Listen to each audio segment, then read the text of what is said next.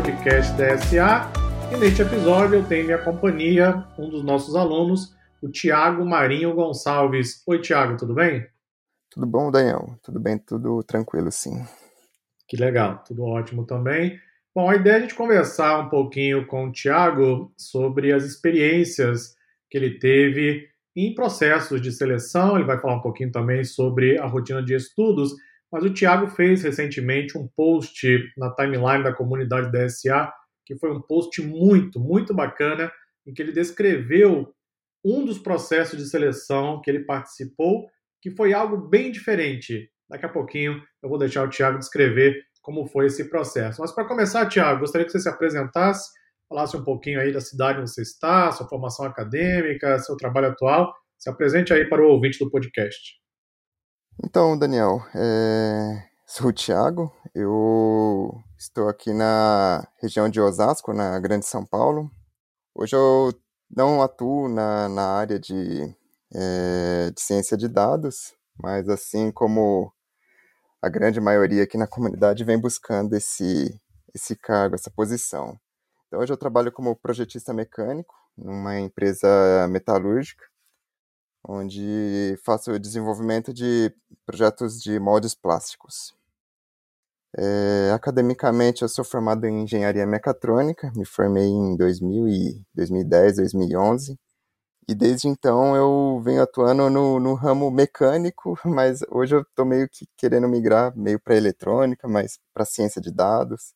A minha migração para ciência de dados aconteceu por volta de 2018, final de 2018 e 2019. Foi quando eu tive um período muito ruim profissionalmente. Então, eu estava numa empresa que ela acabou entrando em falência. Então, foi dispensado muitos, muitos colegas de trabalho e tal. Então, foi nessa época que eu resolvi procurar, né? Eu sempre gostei de programação, essa área de informática, de tecnologia foi, foi sempre uma, uma área que eu sempre venho acompanhando, desde a da minha época da faculdade e tal. É, nessa época eu comecei a procurar alguns cursos tal, foi aí que eu meio que conheci a, D, a DSA, em 2019, e eu resolvi fazer o, o treinamento de, de Python Fundamentos, então eu comecei por aí, é, eu comecei a fazer programação, é, estudar programação orientada a objeto, todo o conteúdo abordado nesse curso. E aí que realmente me chamou a atenção, porque estatística foi uma outra matéria que eu também sempre gostei, desde a época da faculdade. Eu lembro que na, na faculdade eu vi estatística como métodos numéricos, era o nome da matéria. Então, nessa matéria eu, eu vi regressão, eu vi cálculo de é, desvio padrão, de média, mediana. E quando eu vi que usa, usava todas essas ferramentas de estatística, eu achei bastante bacana e já uniu o útil ao agradável. Então, eu, eu foi aí que eu resolvi cair de, de cabeça no, no curso de, da formação cientista de dados. E desde então eu venho fazendo aí. E hoje eu estou me procurando me qualificar mais nessa área de programação, então eu, eu estudo em uma escola de programação e também faço engenharia da computação, então eu venho migrando bastante para essa área, para conhecer bem, ficar bem legal, né? Unir todos os, os conceitos da, da ciência de dados, que é o, a visão de negócio, o, a programação e a estatística. Ah, legal, legal, bacana. Eu gosto muito de conhecer a trajetória dos alunos. Que temos muito a aprender, né? Cada um tem uma história, isso é muito legal. Sobre o que você comentou do engenheiro mecatrônico, não é isso? Engenharia mecatrônica? Isso, engenharia. Exatamente. Eu vivo falando para o meu filho, meu filho tem 13 anos, eu vivo falando para ele que eu quero que ele faça engenharia mecatrônica, porque eu costumo brincar, até já falei isso acho que em outro podcast, que eu sou uma espécie de engenheiro frustrado, né? Eu sempre quis estudar engenharia lá na minha adolescência, depois quando eu comecei a trabalhar, mas eu fui pai muito cedo, não tinha dinheiro para pagar a faculdade de engenharia, eu trabalhava o dia inteiro, não tinha como ir para a faculdade pública, e aí o dinheiro só dava para pagar a faculdade de ciência da computação. E aí por isso que eu fui para a ciência da computação bem jovem, né? E aí eu não consegui nunca mais fazer um curso de graduação em engenharia. Hoje eu tenho dinheiro para fazer, mas eu não tenho mais tempo. É curioso como a vida vai te levando por diferentes caminhos, né? E eu falo pro meu filho, ó, você vai ser engenheiro mecatrônico, vai estudar engenharia mecatrônica, eu compro o robô para ele, eu ensino ele a programar e tal, mas ele quer ser gamer. Então eu não sei ainda como as coisas vão ficar ao longo dos próximos anos. Muito legal a sua trajetória. Bom, fala um pouquinho sobre a sua rotina de estudos. Como que você organiza aí o seu dia a dia? Você estuda em que período do dia? De manhã, à tarde, à noite? Fala um pouquinho como é a sua rotina, os alunos adoram saber sobre isso, sempre serve como inspiração. Então, Daniel, é, quanto à minha rotina de estudo, foi, foi interessante que quando eu estava ainda fazendo o curso de Python Fundamentos, eu tive que aprender a aprender sozinho, porque até então eu estava acostumado com esse, com esse ritmo é, de estudar em uma instituição, onde já tem uma grade montada, então tem um professor ali que ele já vai ditando o ritmo que a gente tem que aprender. Então, acho que o meu primeiro aprendizado foi me organizar, organizar minhas coisas, organizar o tempo, o meu espaço ali é, para destinado para estudo mesmo. Então, tanto que terminei o curso de Python Fundamentos e quando eu iniciei a formação, eu fui, eu fui fazer o primeiro, o, o, primeiro curso, que é o do, do R Fundamentos, e foi aí que eu meio que me perdi, porque eu comecei a meio que estudar e ver vídeo atrás de vídeo, mas eu não estava praticando, então estava meio descoordenado. Então eu parei, né? Aí eu é, falei, não, deixa eu me organizar aqui, senão vou acabar me perdendo. Então, eu meio que tracei uma linha de estudo. Então, eu, como que eu faço hoje? Eu, hoje eu estudo pelo menos uma horinha por dia, por, por conta de eu tenho trabalho, tudo. Então, estudo de segunda a sexta de uma a duas horas por dia, depende, às vezes estou meio cansado, às vezes dá, rende um pouco mais, então eu estendo até duas horas mas no geral é uma, uma hora, duas horas de estudo. E de final de semana eu geralmente eu, eu faço mais a parte prática. Então eu deixo a teoria para segunda, sexta. Aos finais de semana eu, eu faço mais a prática, que seria os mini projetos com feedback, ou se não de participar de alguma, alguma competição. Também eu acompanho o Kaggle, então eu procuro sempre estar ali vendo as competições. Então, geralmente de final de semana eu procuro fazer mais a parte prática mesmo. Entendi, entendi, bacana. E durante seus estudos, quais são as maiores dificuldades? Quais têm sido as maiores dificuldades? Matemática, estatística, programação, negócios, nada disso, tudo isso. Quais são as maiores dificuldades? Na verdade, a gente tem sempre um, um lado que a gente é bom, outro, não, é, outro é o que tem que se desenvolver um pouco mais. Então, hoje eu vejo que a área de negócios é o que eu tenho um pouco menos habilidade. Nessa parte de programação, eu, eu tenho bastante facilidade, não sei se é porque eu já, já estudei na, área de exatas. Então, o conceito de programação, fazer toda a montagem da, da lógica, para mim eu, é super tranquilo. É, tanto que tem alguns vídeos que tem que fazer alguma configuração, configurar o ambiente do computador, então para mim isso é, é super tranquilo essa parte. É, estatística também, pela, por conta que eu sempre, sempre gostei da parte de cálculo, de álgebra, então também tenho facilidade de enxergar essas as partes de, de estatística, os conceitos também, tenho mais tranquilidade para para lidar. Agora, a área de negócio é uma. Como hoje eu não trabalho diretamente com, com um comercial, eu estou ali na parte de engenharia, é uma, uma parte mais técnica, então é um segmento ali que eu não tenho tanto contato, que é o que eu vou procurando, sempre lendo um livro aqui, outro ali, mas é uma área que meio que é no, na prática. Então, por mais que eu me prepare, que eu converse com as pessoas tal, é um, é um segmento mais que eu vejo, tem que ver na prática, conversar com as pessoas, é mais comunicação também. Tanto que eu estava conversando com com um cientista de dados que eu, que eu conheci na, nesses eventos que eu participo de, de ciência de dados, e ele falava para mim, Tiago, é, a gente é, fica mais tempo tentando resolver a comunicação do que a criação do modelo. Aí eu até fiquei surpreso quando ele me falou isso, que falei, caramba, é mais a parte de entender o problema do negócio do que elaborar o modelo em si. Então, seria mais isso. É, entendi. É, sem dúvida, a pessoa com a qual você conversou, ela conhece bem do ofício, porque é exatamente isso. De fato, você trabalhar com o modelo de machine learning, nem de longe é a parte mais difícil do processo. Você, uma vez que consiga aprender os mecanismos, procedimentos, como funciona o processo de machine learning, você consegue reproduzi-lo em diferentes problemas. A questão está em conseguir compreender o problema, né? como nós vamos identificar o problema, comunicar os resultados às áreas de negócio.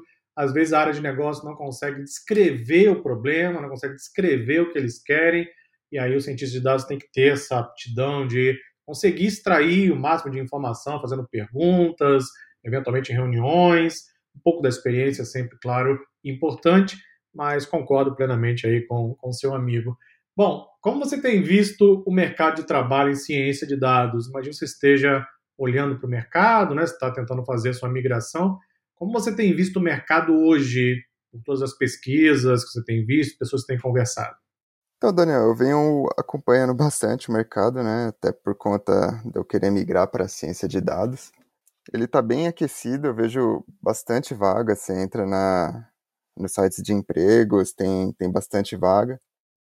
Mas eu também, ao mesmo tempo, eu vejo que pelo menos aqui no Brasil, as empresas elas estão meio que começando a estruturar a ciência de dados. Então, por exemplo, eu, eu vejo bastante vagas é, de engenheiro de dados hoje, de arquiteto de dados e de analista de dados, que são, são posições que eu não via, por exemplo, tanto ano passado, por exemplo. Eu vejo hoje meio que no Brasil, pelo menos, né, essa certa estruturação. Hoje, cada um já está tendo a sua função ali. E coisa que antes o cientista, de, o cientista de dados fazia meio que tudo ali, fazia o engenheiro de dados, o arquiteto. Então hoje está meio que já se estruturando. Então eu vejo bastante vagas, vejo bastante amigos também, assim, pessoas próximas a mim já entrando nessa área. Então eu, eu vejo um mercado bem aquecido. Recentemente também eu eu participei de um processo para trabalhar remotamente para uma empresa britânica. Então, eu fiz um, uma entrevista com o pessoal da RH, no caso, ficar nos Estados Unidos. E o pessoal também está contratando bastante, assim. Então, eu vejo que não é só regional aqui, local no Brasil. É mundialmente que está tá aquecido. Então, só com, com essas experiências que eu, que eu tive, assim, já dá para ter uma certa noção que o pessoal tá, tá bem, tá bem, a busca tá bem forte mesmo. É, sua percepção é exatamente a mesma que nós temos. Eu gravei um dos episódios anteriores do podcast com uma retrospectiva de 2021, expectativas para 2022, e como mencionei, nós nunca vimos o um mercado tão aquecido em ciência de dados como ele está agora. Esse termo surgiu mais ou menos em 2012 de lá para cá foi um crescimento vertiginoso. A partir de 2016 para cá explodiu completamente e hoje o mercado está totalmente aquecido, a demanda é muito maior do que a oferta de profissionais capacitados e nós acreditamos que vai continuar assim ainda por um bom tempo. De fato, como até comentei no episódio de retrospectiva, nós acreditamos que a ciência de dados seja a nova TI. Hoje, uma empresa não sobrevive sem a área de TI, sem a área de tecnologia, não é? E a mesma coisa já está acontecendo com a área de ciência de dados. As empresas não vão sobreviver sem ciência de dados, porque preciso analisar dados, tornar o processo de análise uma vantagem competitiva. Isso com certeza vai se tornar um padrão no mercado. Então o mercado está aquecidíssimo. Sua percepção é exatamente a que nós temos. Bom, vamos falar um pouquinho sobre o post que você fez lá na timeline da comunidade da SA. Você descreveu o processo de seleção que você participou. A sua descrição foi incrível, adorei, inclusive o post foi muito legal, fez muito sucesso também com os alunos lá da comunidade. E gostaria que você descrevesse um pouco como foi esse processo, falando e mencionando o que você puder mencionar. Não é necessário mencionar nome de empresa, acho que não faz sentido aqui, mas conversa com a gente um pouquinho aqui sobre como foi esse processo. Tenho certeza que tem muita lição aprendida a partir daquilo que você experimentou Conta pra gente como é que foi esse processo. Então, Daniel, eu já venho já estudando já certo há um bom tempo já ciência de dados, ao ponto de ficar tranquilo para eu começar a me candidatar nas vagas. Então eu comecei a é, elaborei, um, um CV é, de cientista de dados tal. E aí eu comecei a enviar. E aí foi quando uma pessoa me chamou, que foi dessa empresa que eu comentei na, na comunidade, na timeline. É uma empresa de varejo. A pessoa que entrou em contato comigo foi a, uma menina da, do RH. Ela perguntou, descreveu a vaga, perguntou se, eu, se havia interesse. Obviamente falei que sim. Então eu comecei a participar do processo. Logo, dois, três dias depois, ela agendou uma conversa com, seria tipo um supervisor, de, da, um cientista supervisor da, da área ali, na qual eu faria uma entrevista com ele, é, remotamente. Eu, eu fiz essa entrevista, foi bastante bacana, porque eu consegui conversar com ele, a respeito de ciência de dados. Então, ele apresentou um pouquinho da empresa, ele falou as ferramentas que ele trabalha lá, é, para deixar a conversa bem fluida. Então, aí ele perguntou, fez alguns questionamentos técnicos. É, ele, fez, ele perguntou algumas coisas, por exemplo, se eu, já, se eu tinha conhecimento com machine learning, quais, quais os algoritmos de machine learning eu tinha conhecimento. Aí eu expliquei para ele, todos, todos os, os, os, algoritmos que a gente que eu venho acompanhando no curso tal a parte prática aí eu falei que eu, que eu tenho conhecimento em Python e também utilizo o R para fazer os, os, estudos a manipulação fazer limpeza de dados que é todo que ele falou que é o que mais utiliza lá que é a parte de limpeza de dados e, e a criação do modelo e foi bastante bacana. Ele perguntou para mim, ele pediu para eu explicar para ele quais eram as métricas que eu estava acostumado a para fazer a avaliação dos modelos criados. Aí eu expliquei para ele. Então foi foi bem técnico. Inclusive, eu, quando fui me preparar para essa entrevista, preparei bem tecnicamente mesmo, revisei algoritmos, tipos de, de criação de modelo, as métricas de avaliação. Então, não, eu não tive problema, tanto que o cara ele gostou do meu perfil, falou que realmente eu, eu estava me adequava à vaga. Só que aí ele falou que eu ia ter que participar de mais um processo, tal. E você tinha problema quanto a isso? Eu falei que não. Era o que eu havia, é o que eu venho buscando, na verdade. Então eu fui direcionado para conversar com ah, o gerente da, que, que toma conta ali do, do time de Data Science. Então, na semana seguinte, eu agendei uma, uma conversa com ele e tal. Então, para me preparar, eu, eu, eu, me preparei da mesma forma que eu me preparei para a entrevista anterior, que foi essa toda técnica. Então, eu revisei os conceitos de então, os algoritmos de machine learning, técnicas de manipulação de dados, de limpeza de, de dataset, toda essa parte. Só que eu esqueci da, da parte de, de negócio, que foi, acho que, quando o, o cara que me entrevistou falou que havia mais uma etapa, acho que foi exatamente isso que eles queriam avaliar. Então, nessa, nessa etapa, eu fui avaliado pelo gerente da, do time, eu me apresentei, ele também, obviamente, se apresentou. Aí ele já foi bem objetivo na, na parte dele. Ele falou: olha, você já foi avaliado a parte técnica, o pessoal gostou bastante tal, mas nessa etapa eu vou querer fazer diferente. Eu vou querer que você me entreviste, e não o contrário. Aí, nesse momento, eu, eu lembro até hoje que eu, eu fiquei meio que deu um, uma mensagem do Windows, né? Um pan, tipo, ué. E então, no momento eu fiquei meio sem fazer, porque eu não esperava isso obviamente eu, eu, comecei a fazer alguns questionamentos de tipo como que era a rotina da empresa, é, o que, que eles esperavam de mim lá dentro. Só que eu não, não, não, não consegui, é, tipo, fluir mais a conversa. Esse era o, o que deveria ser avaliado no, no, nessa etapa, né? Era isso que ele queria me avaliar, a questão de do cientista de dados de questionar os problemas de negócio, é, quais as ferramentas que a gente tem hoje, é, com o que tem hoje, a gente consegue resolver o problema que aparece, com o que a gente tem hoje, a gente vai conseguir é, elaborar ou desenvolver novas ferramentas, novos produtos. Então, são coisas que eu não me havia preparado para esse momento, me fui ali pego de surpresa, mas é o, o cara foi super respeitoso, não, ele super compreendeu, mas ficou a lição. Então, aí eu comecei a, a ver mais a parte de questionamento, essa parte, essa parte de negócio mesmo. Então, foi, foi bastante gratificante, sim. É óbvio que a gente gostaria de ter passado no processo, mas como não passei, então ficou o aprendizado.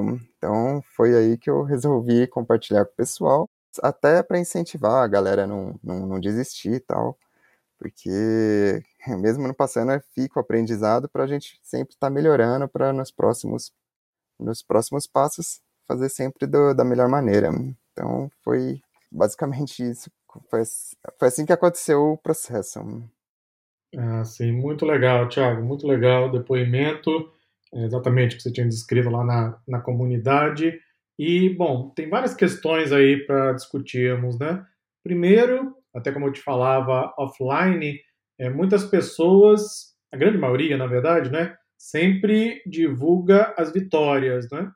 Mas são poucos aqueles que têm a coragem de descrever também a derrota. Só que a derrota, ela muitas vezes, ela não é necessariamente ruim, não é? Existe também aprendizado quando você não se sai tão bem, quando você não consegue o processo de aprovação lá para a vaga que você queria, quando você está executando o modelo tem uma mensagem de erro, você não consegue executar, também há aprendizado nesse momento. Então, veja que você conseguiu extrair perfeitamente a lição que foi aprendida de tudo isso. Eu achei, particularmente, na minha opinião, a abordagem da empresa fenomenal, fenomenal. Achei muito bacana essa coisa de pedir realmente para você entrevistar o diretor, o gestor, seja quem for, porque isso tira completamente a pessoa da zona de conforto. Tira completamente. E aí é, entra algo que eu sempre comento aqui nas aulas da DSA, já comentei também alguns podcasts. Você consegue avaliar muito melhor o conhecimento de alguém pelas perguntas que a pessoa faz, não pelas respostas. Eu sempre digo isso para os alunos. Avalie as pessoas pelas perguntas. As perguntas vão falar muito mais do que as respostas. Por quê?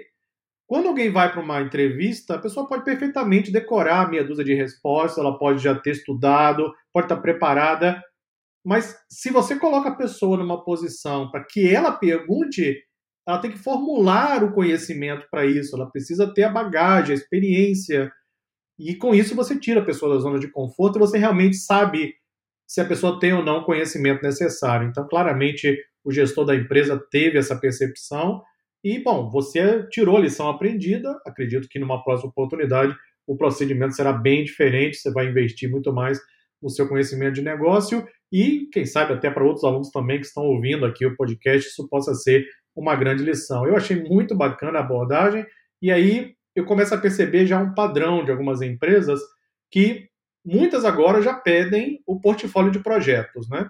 As pessoas ficam querendo deixar o currículo bonito, né, com florzinha, é, o currículo lindo, etc. Tal. Não serve para nada mais o currículo. O currículo agora é, na verdade, o seu portfólio de projetos. Em ciência de dados é basicamente um padrão. E agora esse outro padrão que nós estamos percebendo, as empresas, na verdade, tentando extrair dos candidatos o verdadeiro conhecimento que eles têm. Não adianta só ficar fazendo perguntas para o candidato. Deixe que o candidato demonstre o seu conhecimento ele mesmo fazendo as perguntas. Isso foi, sem dúvida, uma grande lição. Tenho certeza que muitos alunos lá da timeline também concordam comigo e, quem sabe, também aqui os ouvintes do podcast DSA. Você continua participando de outros processos seletivos? Você mencionou o processo lá na, na Inglaterra, né, no Reino Unido. Você está participando de outros processos? Você tem visto também um certo padrão dos processos? Fala um pouquinho para nós.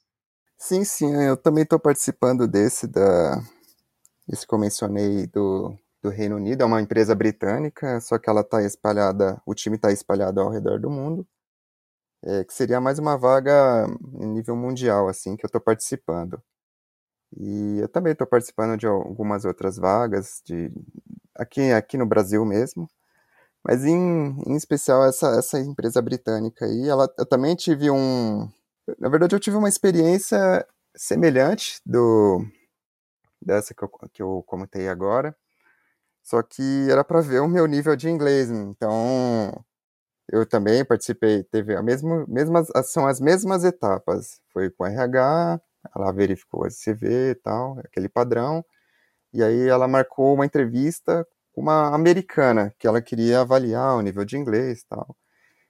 Então, é, nessa entrevista também, é, só que aí era para avaliar a língua. Então, como eu fiz intercâmbio e tal, eu já tenho esse conhecimento da segunda, do segundo idioma, então para mim foi super tranquilo. Então, ela pedia para eu descrever certas ferramentas, tal, o meu cotidiano aqui, mas para avaliar a minha comunicação, como essa área de dados exige bastante dessa, dessa habilidade, então é, as empresas elas estão conforme você acabou de mencionar, elas estão avaliando essa dinâmica, essa habilidade de questionamento. Então, eu fiz, eu fiz essa entrevista também e agora estou é, na próxima etapa, que é a parte de avaliação. Também eles me deram um desafio para resolver, resolvi, já enviei, então espero que agora fica a critério dos, dos gestores lá para avaliar se ou fico com cargo ou não, mas é um padrão que já que eu, eu venho percebendo que já está acontecendo já.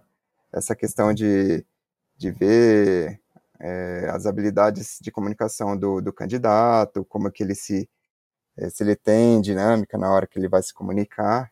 A minha percepção é que essa é a habilidade que, que as empresas, no caso, estão mais avaliando, porque a questão de técnico, tá certo, tem as suas dificuldades, tal, é difícil, mas é assim, você consegue ali lidar, você consegue ali abrir um, um manual, um, uma documentação e a, ali extrair as informações que você precisa para resolver aquele negócio, mas diferente da, da, da comunicação que você tem que estar tá ali, é, é, dinâmico. Então, às vezes tem um time também que você não pode perder. Então, são padrões que as empresas agora estão adotando para avaliar essa parte de comunicação, assim.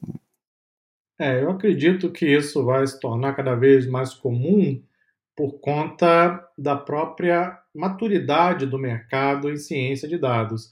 Até uns três anos atrás, eu acredito que a empresa que quisesse contratar um cientista de dados, ela não tinha muita opção. Então, ela fazia lá um teste prático, o cara sabia o mínimo de Python, de R, Machine Learning, pega o cara, coloca para dentro e segue em frente.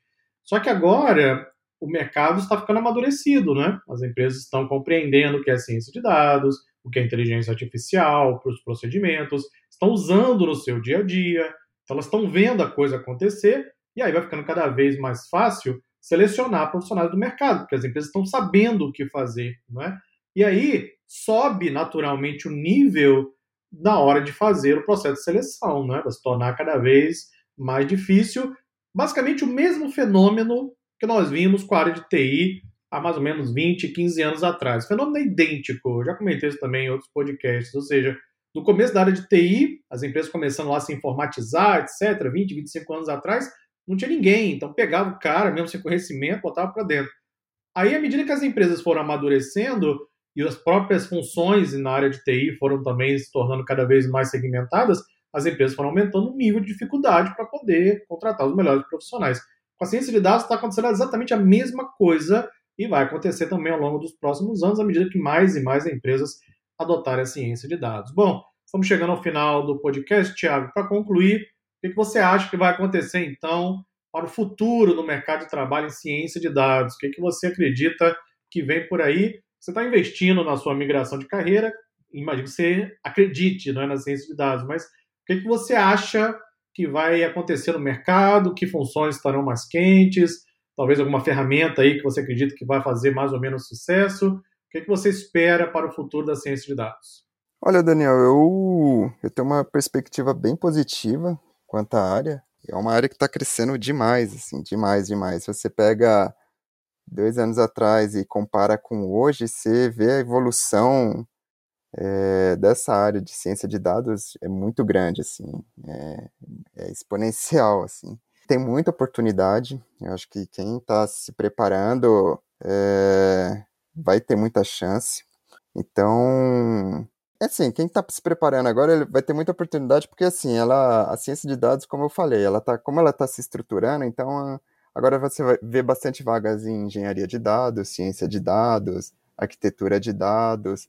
Também tem a questão do, do blockchain, que está tá estourando também. Então, é uma área que a ciência de dados está bem inserida nesse, nesse campo. Então, ela está crescendo. Eu vejo muitas empresas de varejo, assim, tipo, mas muitas empresas mesmas, é, que não, não consegue é, viver sem, sem a ciência de dados, assim. Você vê muitas empresas é, querendo implantar de, da noite para o dia, assim, sabe? Só nisso você já consegue, já enxerga já que é uma área que, que tende a, a, a se expandir. Então, eu tenho uma perspectiva bem positiva quanto a isso. E é aquilo, quem tiver preparado é quem vai sair ali na frente ali. Então, essa é a minha percepção da, da evolução da ciência de dados hoje.